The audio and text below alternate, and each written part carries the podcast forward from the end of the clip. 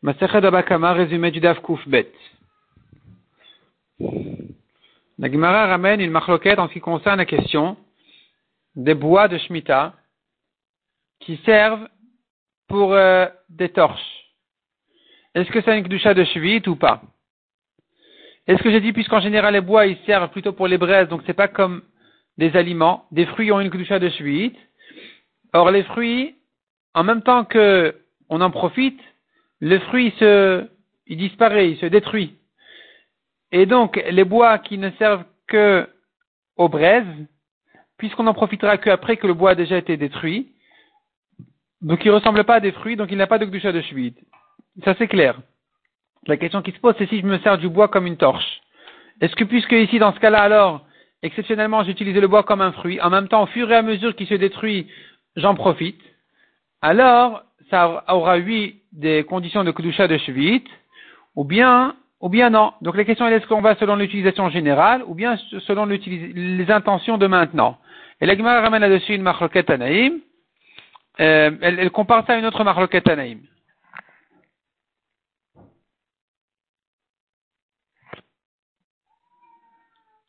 Le cas là-bas, il est à savoir, est-ce que je peux utiliser les fruits de Shemitah pour un, usage dont le profit vient que bien après que le, fruit s'est détruit. Comme par exemple, je prends du vin pour nettoyer des vêtements. Le vin, il a, il a une certaine puissance qui peut nettoyer des saletés. Et il se, le vin, il s'abîme immédiatement dès que j'ai trempé le, vêtement dedans. Mais il, il, va faire son effet que plus tard, que même quelques jours plus tard. Au bout de trois jours, disons, ça y est, ça se nettoie. Et donc ici, est-ce que tu vas dire, puisqu'en général, le vin, il a une kedusha de shvit, alors dans ces conditions aussi, il faudra craindre la kedusha de shvit, de shmita, ou bien tu veux dire non, puisque euh, cette fois-ci, je l'utilise dans des conditions, finalement, c'est pas comme un aliment, finalement, c'est des conditions où il se détruit immédiatement, on n'en profite que plus tard, alors ça n'aura pas de kedusha de shvit, et donc là-dessus, nous avons une marloquette anaïm. Le Gemara ramène les différents drachas des psukim, euh, euh, c'est-à-dire, on pourrait apprendre des psukim est-ce qu'on inclut ou on exclut ces, usages-là de la, de Shemitah, oui ou non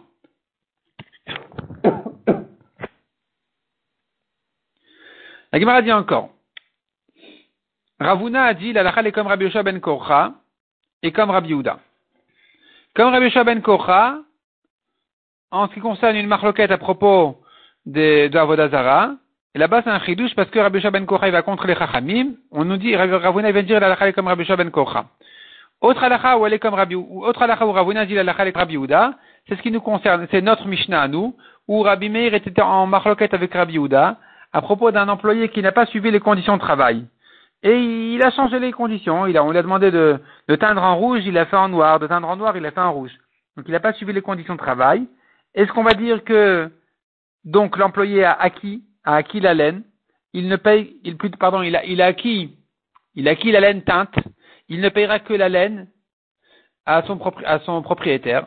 Ou bien je dis non, malgré qu'il a changé les conditions, malgré que, pardon, il a, disons, pas changé, il n'a pas respecté les conditions de travail, eh bien, il n'a quand même pas acquis. Au contraire, le propriétaire, il va récupérer sa, laine teinte et il va lui payer un minimum. Un minimum, c'est-à-dire, s'il y a eu plus de frais que de gains, il va lui payer les, les, les gains. S'il y a eu plus de gains que de frais, il va il va lui payer uniquement les frais.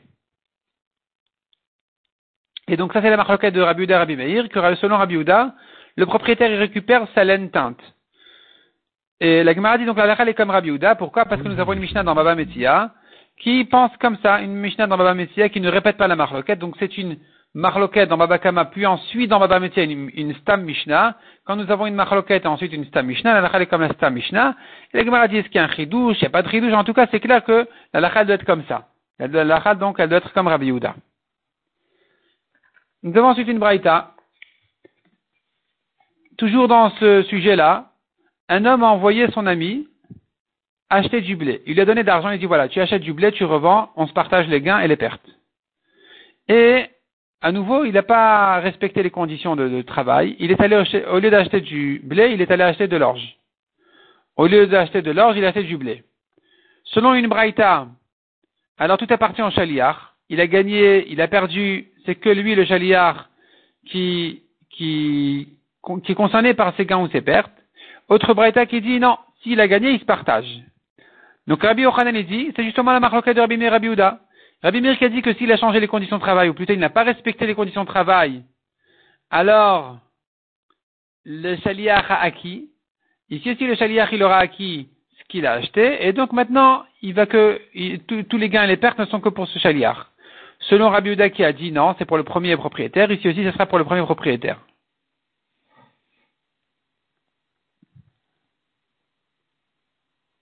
La Gemara objecte la comparaison et propose une autre explication. On pourrait dire les deux braïtas vont comme Rabbi Meir.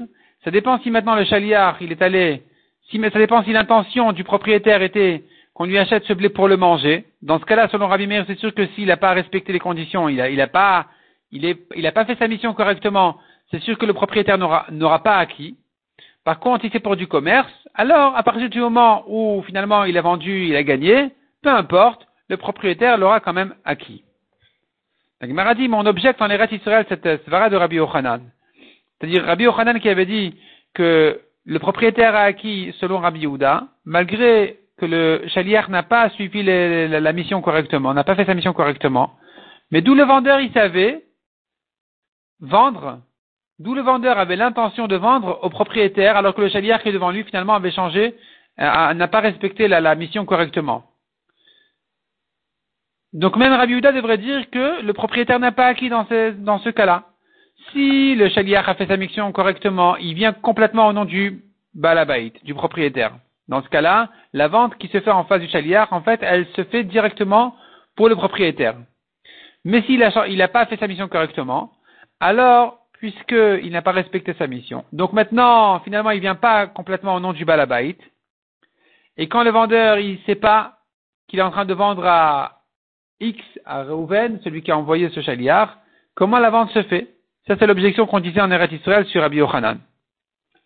La Gemara ramène quelques preuves, comme quoi, hein, quelqu'un qui fait sa mission correctement, même si celui qui est en face ne sait pas qu'il n'est qu'un chaliar, eh bien, puisque le, chaliar, il sait qu'il est en train de maintenant de, remplir sa mission correctement, alors on considère que ça a été fait directement vis-à-vis du premier propriétaire. La Gemara repousse un peu ses preuves. Revenons à notre sujet. La Gemara ramène encore une braïta. Un homme a acheté un champ au nom de son ami. On ne va pas forcer, on ne va pas le forcer à vendre. Mais si il a dit à condition, on va le forcer à vendre. Que veut dire cette phrase-là La Gemara donne deux explications sur cette braïta. Première explication dans la Braïta, c'est quelqu'un qui achète un champ. Et il dit, écoutez, voilà, je veux acheter ce champ-là pour moi-même, mais écrivez comme si la vente était faite sur Rej Galuta. Rej Galuta, c'est genre le grand rabbin, tout le monde a peur de lui, personne ne va me faire de problème. Ensuite, il vient chez Rej Galuta et lui dit, voilà, écris-moi, je t'en prie, un shtar comme quoi tu m'as vendu le champ. Parce que je l'ai acheté pour moi-même, pas pour toi, tout le monde le sait.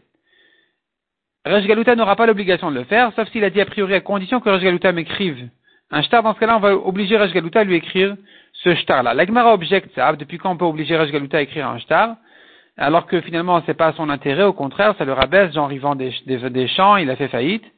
Donc, la dit autrement.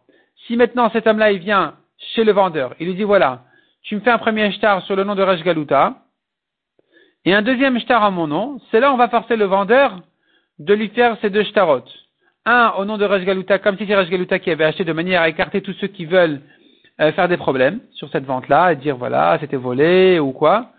Et un deuxième shtar sur le nom de l'acheteur, du vrai, acheteur, de manière à ce que Rajgaluta lui-même, ses héritiers ne viennent pas, ne viennent pas, euh, ne viennent pas euh, remettre en question la vente en disant non, c'est à nous.